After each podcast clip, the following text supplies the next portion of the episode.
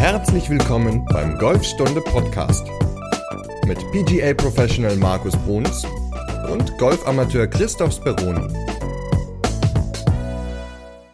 Nachdem wir in der letzten Folge über den Push gesprochen haben, geht es heute in Folge 165 um den Pull. Moin, Markus. Moin, Chris.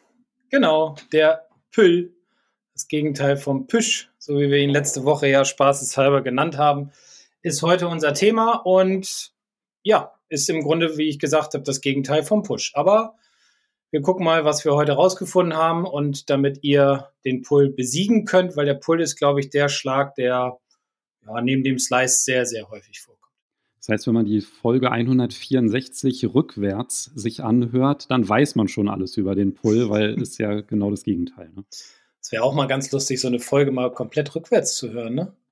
Kann mir spannendere Sachen vorstellen. Ja. Aber, aber mach das doch doch mal gerne und dann berichtest du nächste Woche mal, wie dir das so gefallen hat. Falls ich mal ganz viel Langeweile habe und Zeit, mache ich das. Aber ich glaube, das wird in den nächsten Jahren nicht passieren, was auch okay ist. Ja, ich denke auch. Was gibt es sonst Neues?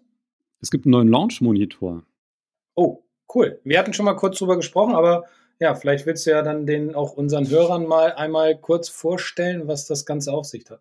Genau, wir sind ja große Launch-Monitor-Fans. Und zwar haben wir ja schon alles getestet, was es so am Markt gibt. Da gibt es ja auch eine ganze Reihe von Videos zu. Und wir haben ja auch so einen großen Vergleichsbericht gemacht. Und da war ja auch immer der Rapsodo immer ziemlich weit vorne mit dabei. Genau. Also der hat auch sehr gut abgeschnitten und man musste dann halt ja, was ich halt persönlich als Nachteil empfunden habe, immer sein Smartphone, also beziehungsweise es hat, es musste ein iPhone sein. Es greift ja auf die Kamera vom iPhone zu und dann musste man das halt immer zusätzlich positionieren und ich finde es ja immer besser, wenn irgendwie das Gerät alles irgendwie so hat und man da nicht irgendwie noch zusätzlich was aufbauen muss. Und es scheint so, dass Rapsodo das gehört hat. Also wahrscheinlich hören die unseren Podcast und haben sich dann gedacht, ja, wie können wir das denn verändern? Und da kommt jetzt das Nachfolgemodell in ein paar Wochen auf den Markt. Der wurde auch auf der PGA-Show vorgestellt. Und dieses Gerät hat zwei Kameras integriert. Also das ist der erste Launch-Monitor in dieser Preisklasse, der neben dem Radarsystem sogar zwei Kameras hat. Geil. Das ist ja cool. Und ich habe auch schon Bilder davon gesehen, die sind gar nicht so schlecht, die Kameras. Ne? Also die nehmen so den, den Weg ganz gut auf und haben eine gute Qualität. Ja, die sind super. Also ich meine, heutzutage ist es ja so, dass Hardware immer günstiger wird. Und ich weiß, ich hatte, glaube ich, mal, weißt du noch, als ich einmal die Folge alleine gemacht habe, so zur Technologie. Oh, da hatte ich Corona, da konnte ich mich ja, ja nicht mehr Corona ist schon, eine, ja, ja, das ist schon zwei Jahre her. wieder her. Ja. Genau. ja, auf jeden Fall hatte ich mal so eine Folge ja dazu gemacht und da habe ich dann darüber sinniert, dass ja Hardware auch immer günstiger wird und dass das wahrscheinlich dann halt auch ein Trend ist, dass auch immer bessere Kameras dann verbaut werden im Golfbereich und dass dann auch noch viel, viel mehr möglich ist, als der Nachfolger jetzt vom Rapsodo kann. Aber was der kann, ist also gerade in dieser Preisklasse ist halt extrem beeindruckend. Also ich habe auch schon so einen Vergleich gesehen zum weiß jetzt nicht, war jetzt nicht Trackman, sondern wie heißt dieser andere, dieser GC Squad. oder GC Squad. Ja, genau. Und das war so beeindruckend, wie genau dieses Ding misst. Also eine Kamera nimmt den Schwung auf und die andere nimmt den Treffmoment auf. Und dann kann man sich halt wirklich in Zeitlupe den Pfad des Schlägers angucken, wie der Treffmoment aussieht. Man hat zusätzlich die Schwungaufnahme, hat alle Ballflugdaten und der funktioniert sogar indoor, sogar mit seitlichem Spin durch die Kameras und dann halt auch durch ähm, spezielle Bälle kann man den dann halt sogar als Simulator indoor benutzen, hat die gleiche, also nahezu die gleiche Genauigkeit. Also ich bin total geflasht von dem Teil. Und wenn ich jetzt auch geflasht bin, wo kann ich den denn jetzt erwerben? Also der ist ja total schwierig zu bekommen. Ja, also da scheint es eine ziemlich große Nachfrage zu geben. Und ich habe gedacht, es wäre schon ganz cool, wenn wir den möglichst frühzeitig halt auch testen können. Und ich habe jetzt beim Hersteller ein paar Geräte geordert und dementsprechend kann man den bei uns bestellen. Also da packe ich einen Link auch in die Podcast-Beschreibung und Ja, da gibt es auf jeden Fall da dann halt die Möglichkeit, den Rapsodo MLM2 Pro dann vorzubestellen und dann wird er halt ausgeliefert, sobald er da ist. Cool, gute Sache und man kann bestimmt auch ein paar Videos schon sehen. Also ich habe es noch nicht gemacht, aber ein paar Videos sehen auf YouTube oder bei Rapsodo direkt auf der Website, um sich noch ein bisschen genauer zu informieren wahrscheinlich, ne? Oder hast du schon was geschrieben? Ich habe schon was geschrieben. Der ja. ist auch schon online, der Blogbeitrag, den verlinke ich auch. Da werden alle Funktionalitäten vorgestellt. Also ich habe mir natürlich alle Videos reingezogen, die es dazu gab. Wir sind halt nur englischsprachige, waren halt im Rahmen der PGA-Show. Und die Feature-Liste, die ist unglaublich lang. Also da kann kein Gerät mithalten, was es aktuell gibt. Das klingt sehr spannend. Und ich bin, äh, bin mal gespannt darauf, wie es dann so ist. Ja, vielleicht kann ich den auch irgendwann noch mal testen und mal ein paar Bälle damit hauen. Aber es klingt schon mal sehr, sehr cool. Vor allem mit Kamera und mit allen möglichen Faktoren, die auch die großen Geräte können. Das unterstützt natürlich immens den Spieler, vor allem was Carry-Länge oder Totallänge oder Smash-Faktor betrifft. Solche wichtigen Faktoren sind ja auch gut fürs eigene Training, um ja, um weiterzukommen, um sich weiterzuentwickeln. Und 799 Euro hast du gesagt? Genau. Das äh, ist ja jetzt nicht so teuer wie so ein Trackman oder wie ein Flightscope. Also, ja, cool. Sehr schön. Gute Sache. Also, was halt auch ganz cool ist, du kannst ja dann sogar so ein Schwungvideo mit allen Launch-Monitor-Werten kann man dann halt auch seinem Pro zum Beispiel schicken. Also das ist natürlich halt auch nochmal ziemlich cool. Ach, und ein Shot Tracer ist auch noch mit dabei. Das heißt, du siehst sogar die Flugbahn vom Ball. Das wird ja immer besser fürs Online-Coaching. Ja. Perfekt. Glaube ich auch. Kann sich die Qualität gleich nochmal verbessern, ne? wenn man das zum Beispiel einsetzt. Dann kann man ja auch bestimmt daran sehen, durch den Shot Tracer, also nicht bestimmt, aber man kann ja daran sehen, durch den Shot Tracer, in welche Richtung der Ball startet und in welche Richtung er weiterfliegt. Ne? Ja, du siehst sogar, wie weit die seitliche Abweichung zum Ziel ist. Also ist natürlich genau das perfekt. für einen Simulator halt perfekt, weil du hast ja auch den seitlichen Spin, der gemessen ja. wird. Und damit kannst du den halt wirklich als vollwertigen Indoor-Golf-Simulator verwenden. Also und für den Preis ist es schon Hammer. Ne? Und du kannst auch herausfinden, ob du einen Pull oder einen Push geschlagen hast. Ja, ganz genau. Damit kommen wir nämlich zum Thema. Genau. Und zwar hatten wir ja die Nachricht, eine Sprachnachricht vom Michael aus der Schweiz bekommen.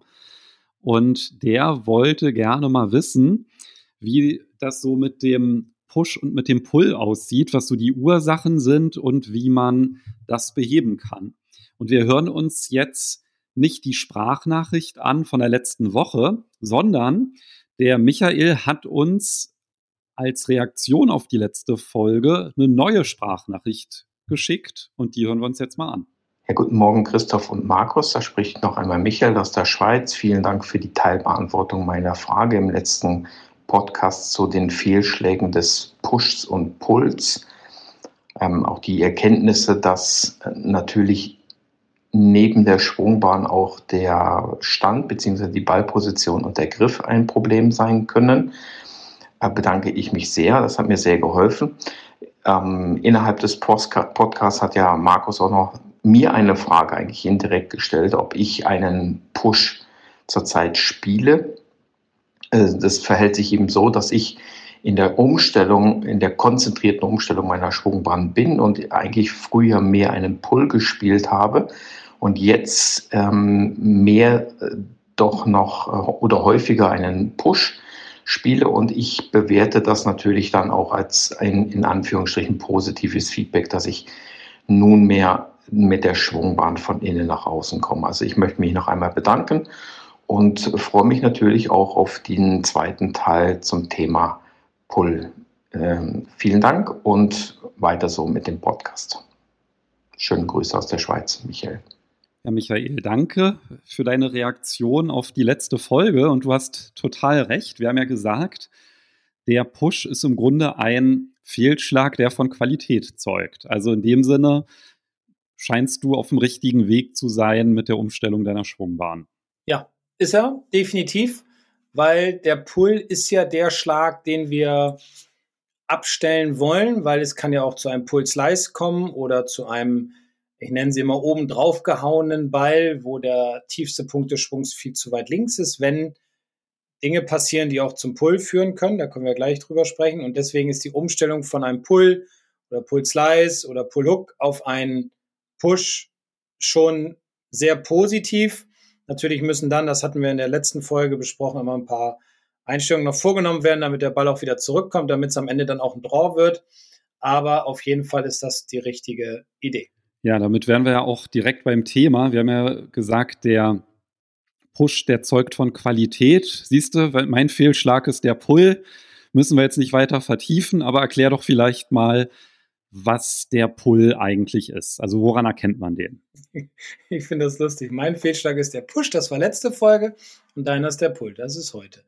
Ja, der Pull ist im Grunde der Schlag, der sehr, sehr häufig vorkommt. Und zwar ist das ein Schlag, wo der Ball links, also aus der Sicht des Rechtshänders, links vom Ziel startet und auch gerade links weiterfliegt. Also praktisch ein gerader Ball nach links, der keine Ahnung wie viele Meter dann auch links vom Ziel landet und keine Kurve während seines Flugs hat. Ja, der kommt mir bekannt vor. Hast du schön beschrieben. Super. Dann habe ich ja ein gutes Bild dargestellt.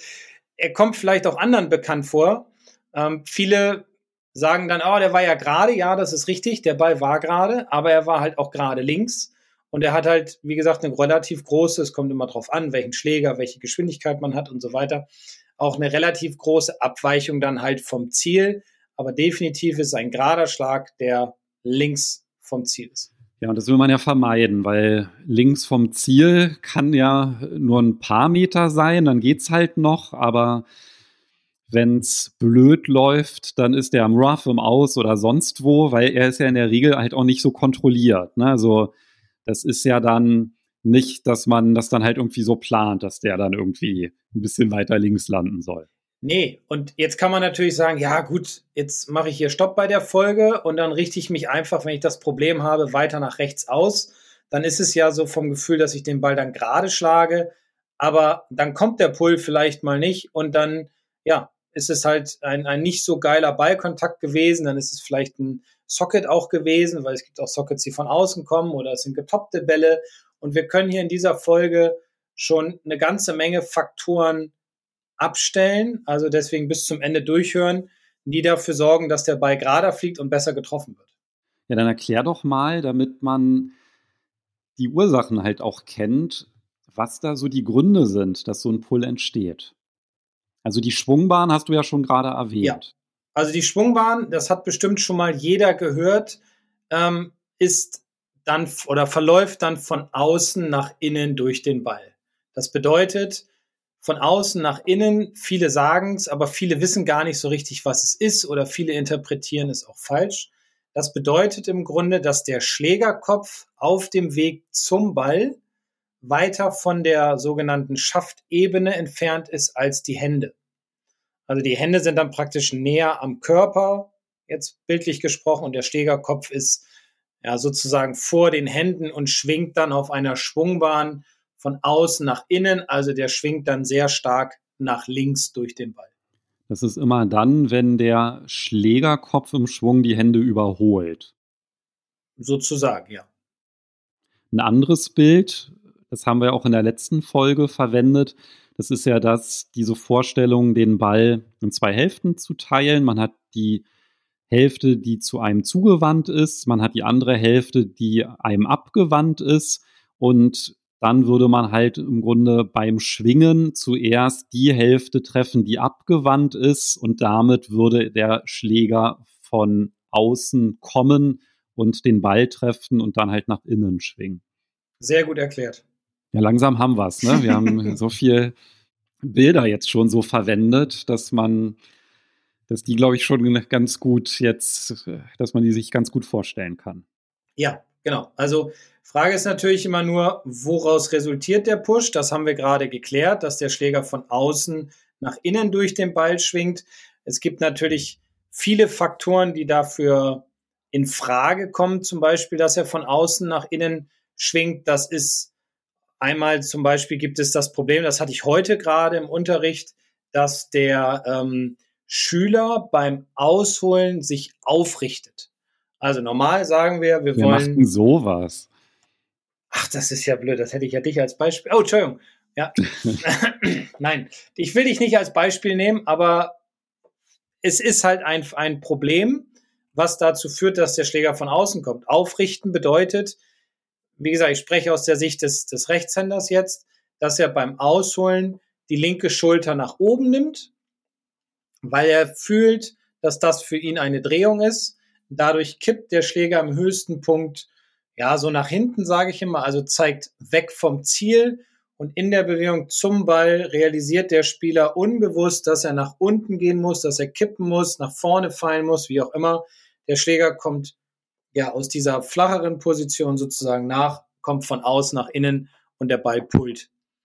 Was die meisten Spieler dann tun, sie legen den Ball weiter nach links im Stand, weil der Weg natürlich weiter wird, also für ihn dann aber kürzer, aber für den Schläger wird er dann, ja, äh, der, der Ballkontakt wird dann besser sozusagen, aber die Fehlerquelle wird immer größer, weil je weiter ich den Ball nach links lege, umso mehr schwinge ich dann noch wieder weiter von außen, weil der Weg sozusagen noch ein bisschen weiter wird und dann tendiert der Ball noch weiter nach links zu schwingen. Das ist ein Problem, was passieren kann. Und dann sogar gegebenenfalls sogar noch mit einem Spin dazu, ja. weil sich ja dadurch auch die Schlagflächenstellung auch nochmal verändert. Genau. Ne? Kann dann auch noch passieren, dass die Schlagfläche sich dann vielleicht noch ein bisschen schließt, dann führt es natürlich dann dazu, dass der Ball nochmal mit einer Kurve nach links weg, weiter wegdreht. Ja, aber im Normalfall ist dann auch die beim Pull die Schlagfläche relativ gerade im Treffmoment, sodass der Ball gerade links bleibt. Die Ursachen, die können ja vielfältig sein. Ne? Also wir haben jetzt darüber gesprochen, über die Schwungbahn von außen, du hast über das Aufrichten gesprochen, aber so ein Pull, der kann ja zum Beispiel auch entstehen, und zwar, wenn ich jetzt mal so ein bisschen an meine Bewegungsmuster denke, dann ist es zum Beispiel so, wenn ich halt sage, und also wenn ich sozusagen es zu gut meine und sage, ah, ich darf mich auf gar keinen Fall aus, aufrichten. Ja, also hab nicht das Gefühl, der Schläger müsste so hoch gehen. So. Und ich mich nicht aufrichte und dann halt so schwinge, dass meine Arme dann halt viel zu flach sind, weil ich die nicht anhebe, dann kann das ja auch dadurch passieren, ne? dass dann die Schwungbahn von außen an den Ball kommt. Ja, kann passieren, weil du dann natürlich über die Hände und über die rechte Schulter nachkompensieren musst in der Bewegung zum Ball. Also das ist im Grunde ähnlich, wie ich es gerade beschrieben habe, nur ohne Aufrichten, dass die Arme dann also gut gedreht bedeutet, dass praktisch die vordere Schulter tendenziell runter zeigt in Richtung Ball. So, wenn das jetzt der Fall ist, aber die Arme rotieren zu viel um den Körper rum, also um den Brustkorb, dann will der Körper nicht dass der Schläger von innen kommt, weil das würde nicht funktionieren, weil dann würde ich jeden Ball socketieren, sondern dann will der Körper eher, dass ich mit der hinteren Schulter, mit der hinteren Körperseite kompensiere, die Arme nach vorne rotiere und dementsprechend kommt der Schläger auch von außen an den Ball und daraus resultiert dann auch ein Pull. Gibt es denn noch andere Gründe für einen Pull? Naja, ein anderer Grund kann zum Beispiel auch sein, dass ich beim Ausholen viel zu steil wegnehme. Also das heißt, ich drehe halt meine Schultern nicht. Ich hebe im Grunde nur meine Arme vor dem Körper nach oben, bin dann sehr steil mit den Armen und Schlägern. Die zeigen beide wie so ein Blitzableiter nach oben. Und dann, ja, dann denke ich, okay, jetzt muss ich am Abschwung drehen. Dann drehe ich, drehe aber nicht aus dem Unterkörper, sondern drehe aus dem Oberkörper und dann kommt der Schläger auch von außen und ich pulle den Ball dann halt auch nach links. Weil so eine Fehleranalyse ist ja echt schon ganz schön tricky, ne? Weil zum einen sagst du, ja, kann sein, dass ich mich aufrichte, kann aber auch sein, dass ich mich nicht aufrichte und die Arme zu flach lasse im höchsten Punkt. Mhm. Kann aber auch sein, dass ich beim Ausholen gleich zu steil werde. Also das ist, glaube ich, schon relativ schwierig das zu analysieren, oder? Dass man dann halt genau weiß, woran es jetzt gelegen hat. Ja, das ist ja immer das, was ich sage. Also viele sagen, oh, mein Schläger ist von außen gekommen. Ja, okay. Aber woran lag es denn tatsächlich? Also man muss natürlich erstmal immer eine Analyse haben und da hilft entweder, jetzt kommen wir wieder zum Online-Coaching, da hilft ein Video, sich das anzugucken oder da hilft einfach mal der Besuch beim eigenen Pro, um mal herauszufinden, okay, woran liegt es denn tatsächlich, dass ich von außen an den Ball komme? Vielleicht hängt es auch einfach nur damit zusammen, dass ich gut aushole, aber den Abschwung nicht so hinbekomme, dass der Schläger mehr von innen nach außen an den Ball schwingt, sondern ich dann auch durch das gute Ausholen vielleicht trotzdem denke, oh, jetzt muss ich mit der hinteren Körperseite aber meinen Abschwung starten und feuer den Ball dann einfach nach, äh, den Schläger dann einfach nach vorne zum Ball. Kann ja auch ein Grund sein. Ja, genau. Lass uns das mal vielleicht wirklich mal so gegenüberstellen. Ja, also ich schlage einen Pull. Mhm. So, und da gibt es ja jetzt ganz, ganz viele Möglichkeiten, aber ich nehme nur mal zwei. Möglichkeit eins ist, ich hole perfekt aus. Mein Takeaway ist perfekt, aber ich lasse die Arme zu flach und dadurch, also im höchsten Punkt, und dadurch entsteht ein Pull. Mhm. Es kann aber auch sein, dass ich einen Pull mache, weil ich viel zu steil aushole und der Rest ist alles gut von der Bewegung und dann kommt halt auch ein Pull zustande. So, das heißt, wenn man jetzt einen Pull geschlagen hat, der eine muss an seinem Ausholen arbeiten und der andere überhaupt nicht. Ja, der muss dann halt eher darauf achten, ähm, wie es nach dem Ausholen weitergeht. So, und wenn ich jetzt mich halt einfach nur auf Verdacht entscheide, naja, dann versuche ich jetzt mal mein Ausholen zu verbessern, dann drehe ich genau an der falschen Schraube. Ja, ja, also ist so ich glaube, das ist einfach halt wichtig, das zu verstehen, ja, weil das ist ja genau dieses Herumdoktoren, dann wird's halt immer schlimmer, ne? Das ist dann wie so ein Teufelskreis. Ja, das ist dann, ich kompensiere, überkompensiere, kompensiere nochmal, ich drehe hier an der Schraube und da an der Schraube und dann geht's irgendwann richtig, ja, auf gut Deutsch gesagt, in den Arsch und dann treffe ich gar keinen Ball mehr und weiß überhaupt nicht mehr, wo oben und unten ist. Und es gibt manchmal wirklich, wenn man weiß, woran es liegt, gibt es dann ein, zwei Stellschrauben, an denen man arbeiten kann und dann wird auch der Pull weniger und der Push oder der Draw werden dann auf jeden Fall mehr. Ja, dann lass uns mal wirklich diese unterschiedlichen Ursachen behandeln. Ja, und ich glaube, damit dann halt klar ist, dass es daran liegt, dass man von außen kommt, ist ja erstmal wichtig, dass man das vielleicht auch nochmal kontrolliert. Genau, das kann man ganz simpel kontrollieren. Und ja, was heißt ganz simpel, aber man kann es ganz gut kontrollieren und kann damit auch im Grunde gleich schon ein bisschen dieses von außen abstellen. Also man kann mit einem Korb zum Beispiel arbeiten, mit einem hier, Ballkorb, man kann mit einer Schlägerhaube arbeiten, so dass man den Ball auf den Boden legt und dann seitlich davon, seitlich vom Ball und ein bisschen zurückversetzt den Korb so hinstellt, dass der im Abschwung einen im Grunde behindert. Und wenn ich nämlich jetzt von außen komme, dann weiß, oder und den Korb dann treffe, dann weiß ich halt, dass ich von außen gekommen bin. Ja, ich ziehe dann vielleicht die Arme an, der Korb bleibt vielleicht stehen, dann treffe ich aber den Ball sehr schlecht. Ich treffe ihn meistens dann an der Spitze. Also das sind schon mal zwei Punkte, worüber ich feststellen kann, ob ich von außen gekommen bin. Und ich kann es natürlich auch feststellen, wenn ich unsere Lieblings-App, die Mirror Vision App runterlade, dann ein Slow-Motion-Video mache, nachdem ich die Kamera oder das Handy so aufgestellt habe, dass es in der Verlängerung meiner Hände steht. Dann kann ich über den Schaft einen Strich ziehen mit dem Finger auf dem Display und dann sehe ich auch, ob der Schlägerkopf weiter von der Ebene entfernt ist als meine Hände. Das sind eigentlich so ganz gute Dinge, wo man herausfinden kann, dass man pullt. Oder man beachtet halt natürlich ganz genau seinen Ballflug, dass der Ball halt gerade nach links fliegt das, was du jetzt gerade gesagt hast, Ballkorb hinstellen und das andere Mirror Vision. Das ist natürlich super zur Kontrolle.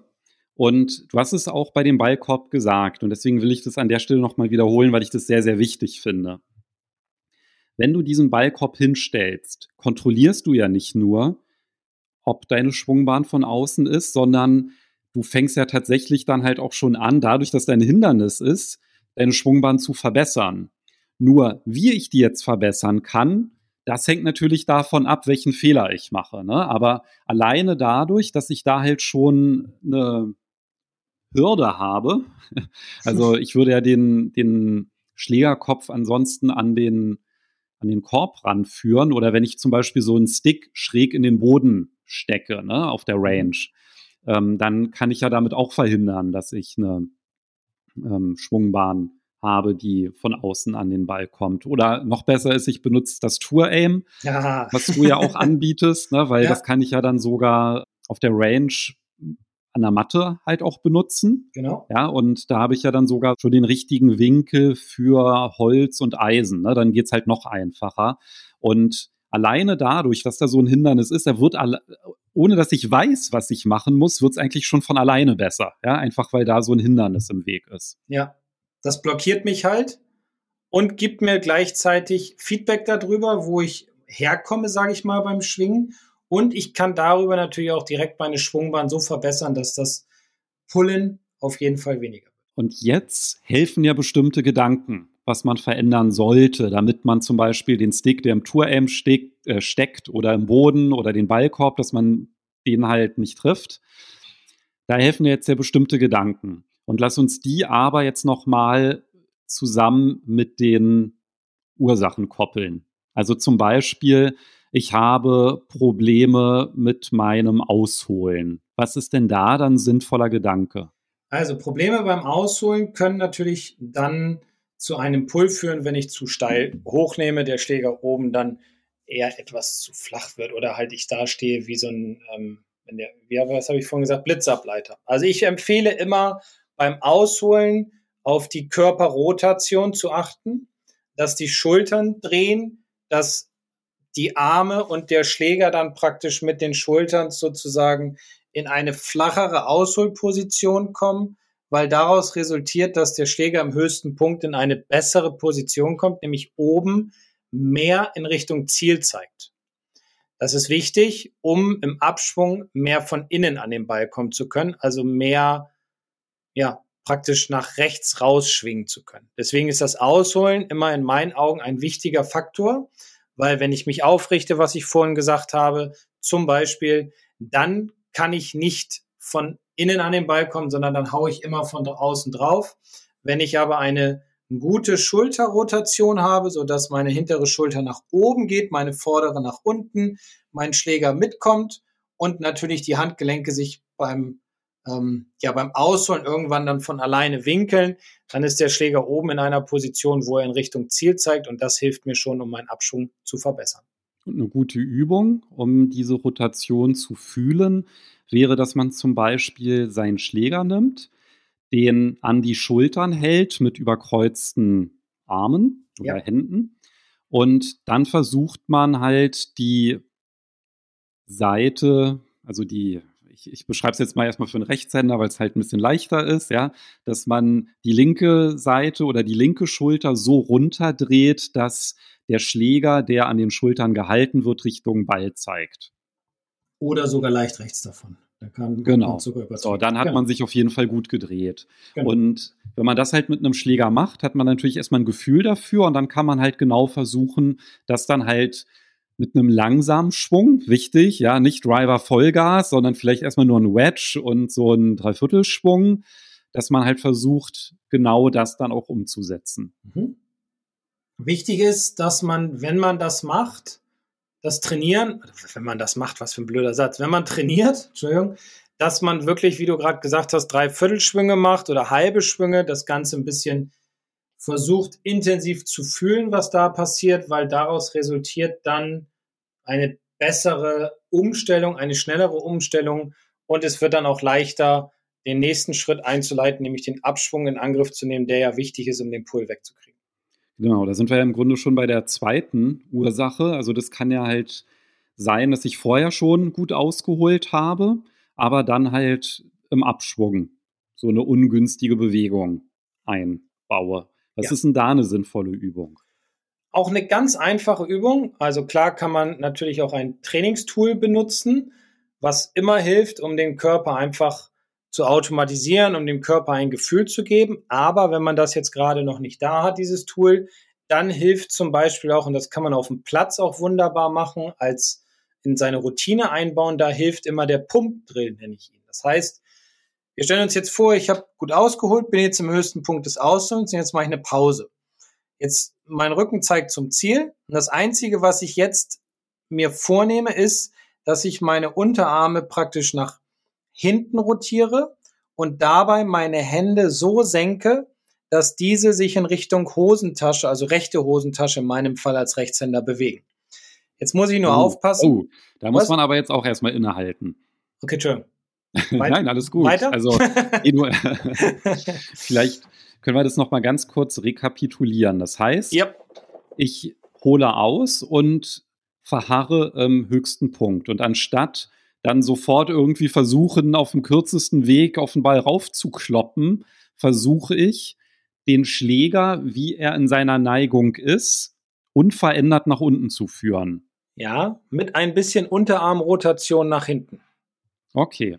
Das heißt, dass halt eben genau das Gegenteil passiert, dass nämlich der Schlägerkopf nicht die Hände überholt, sondern dass er hinter den Händen bleibt. Richtig, weil ich will ja, dass mein Schlägerkopf dann später von hinter den Händen in Richtung Ball arbeitet.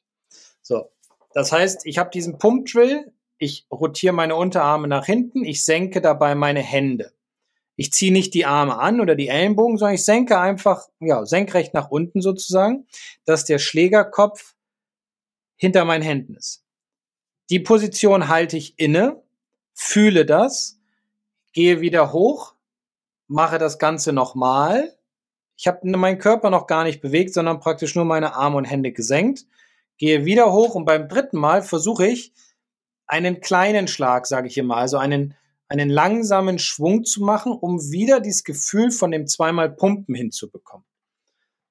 Das fühlt sich dann ähnlich an, aber häufig sieht es noch nicht so aus bei den ersten Malen, weil das ist dieser Unterschied zwischen Feel versus Real, also Gefühl gegen Realität. Deswegen ist es da immer ganz wichtig, vielleicht wirklich sein Telefon hinzustellen, ähm, über die App halt zu kontrollieren, ob ich wirklich dann von innen gekommen bin beim dritten Mal pumpen oder ob ich immer noch ein bisschen mit der rechten Schulter reingefallen bin.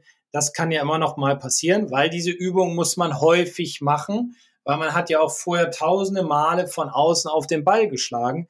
Deswegen geht es nicht sofort nach zweimal Pumpen und beim dritten Pumper fliegt dann der Ball perfekt. Das funktioniert einfach nicht. Deswegen kontrollieren und das immer kontinuierlich mit ins Training einbauen und auch auf dem Platz mit einbauen. Und ich habe das gerade heute wieder mit zwei Schülern gemacht und es war sehr effektiv. Sie haben ein viel besseres Gefühl gehabt. Nicht jeder Ball ist dann gut geflogen, das ist klar, aber der Weg geht dahin, dass der Schläger mehr von innen an den Ball kommt. Sie haben ein ganz anderes Gefühl, eine ganz andere Kopplung bekommen. Und wir haben das erstmal vom Tee gemacht, ganz bewusst, um einfach sich nicht auf den Ballkontakt zu konzentrieren und auf den Ballflug, sondern erstmal auf diesen Pump-Drill, um dann halt leicht den Ball vom Tee schlagen zu können. Also ist auf jeden Fall eine super Übung, weil gerade durch die Bewegung wieder zurück nach oben merkt man eigentlich erst, wie der Schläger sich bewegen sollte. Und den Hinweis mit dem Tee, den du gegeben hast, den finde ich auch super. Und auch, dass es halt nicht nach zweimal Pumpen dann sofort funktioniert, sondern dass man es halt regelmäßig machen muss. Und dann halt auch idealerweise mit einem kürzeren Schläger, ja, es kann ein Wedge sein, kann ein Eisen 9 sein, den Ball aufziehen und das dann halt regelmäßig machen und auch immer wieder. Ja, das ist ja dann halt auch, dass man diese Bewegung dann auch viel besser abrufen kann. Und was du gesagt hast mit auf dem Platz, kann ja zum Beispiel sein, wenn ich genau damit Probleme habe, dass ich dann halt vielleicht sogar das in meinen Probeschwung einbaue, diese Bewegung, damit ich weiß, okay, das ist das Gefühl, was ich jetzt haben will und jetzt gehe ich an den Ball und kann dann halt ohne Schwunggedanken diese Bewegung einfach wiederholen. Ja. Ich gucke gerade, ich habe gerade überlegt, ob ich nicht darüber auch schon mal ein Video gedreht habe. Ich meine ja. Das kann gut sein. Also Pump Drill auf jeden Fall. Den verlinke ja. ich auch. Das heißt, das könnt ihr euch nochmal anschauen, wie der funktioniert. Aber ich glaube, genau diese Hinweise, die du jetzt nochmal gegeben hast, wie baue ich den in mein Trainings, Training ein, das ist halt nochmal super wertvoll. Ja, auf jeden Fall. Ich glaube, damit haben wir eigentlich den Pull ganz gut ausgemerzt, will ich schon fast sagen. Ja, würde ich auch sagen. Ich würde es auch ähm, dabei belassen und gar nicht so viel mehr, weil es gibt natürlich immer mal Punkte, aber auf der anderen Seite sind das jetzt die Punkte gewesen, die am häufigsten vorkommen, wodurch man den ähm, Pull auch ganz gut abstellen kann. Und deswegen würde ich auf jeden Fall das machen, was wir gerade besprochen haben. Genau, ich glaube, also Ballposition wäre, glaube ich, noch eine Sache, die auch eine Ursache sein könnte, aber das sind jetzt erstmal die allerwichtigsten und auch die, die man sehr gut trainieren kann. Und ich meine, unsere Hörerinnen und Hörer, die wissen ja eigentlich auch, wo der Ball zu liegen hat. Erwähnen wir ja immer wieder. Ne? Deswegen müssen wir da jetzt gar nicht so tief drauf eingehen. Genau. Ich glaube, dann haben wir erstmal ganz gut was geschafft. Genau, worüber reden wir denn dann in Folge 166? Wie wir es hinbekommen, auf dem Platz mehr von innen zu kommen und einen schönen Draw zu schlagen. Also den Transfer von der Range auf den Platz. Nein, es geht Oh, nicht das ist um spannendes Thema. es geht nicht unbedingt um den Draw oder so oder um von innen zu kommen oder wie auch immer, sondern es geht rein darum, den Transfer von der Driving Range auf den Platz zu, zu meistern. Also Range Hui, Platz Fui. Wie kann man das abstellen? In So, einfachen Worten. Um beides Ja. auf Hui zu bringen. ja, genau. Doppel-Hui. Doppel-Hui, genau. Dann hören wir uns nächste Woche wieder. Alles klar, macht's gut und bis nächste Woche. Bis dann. Tschüss. Ciao.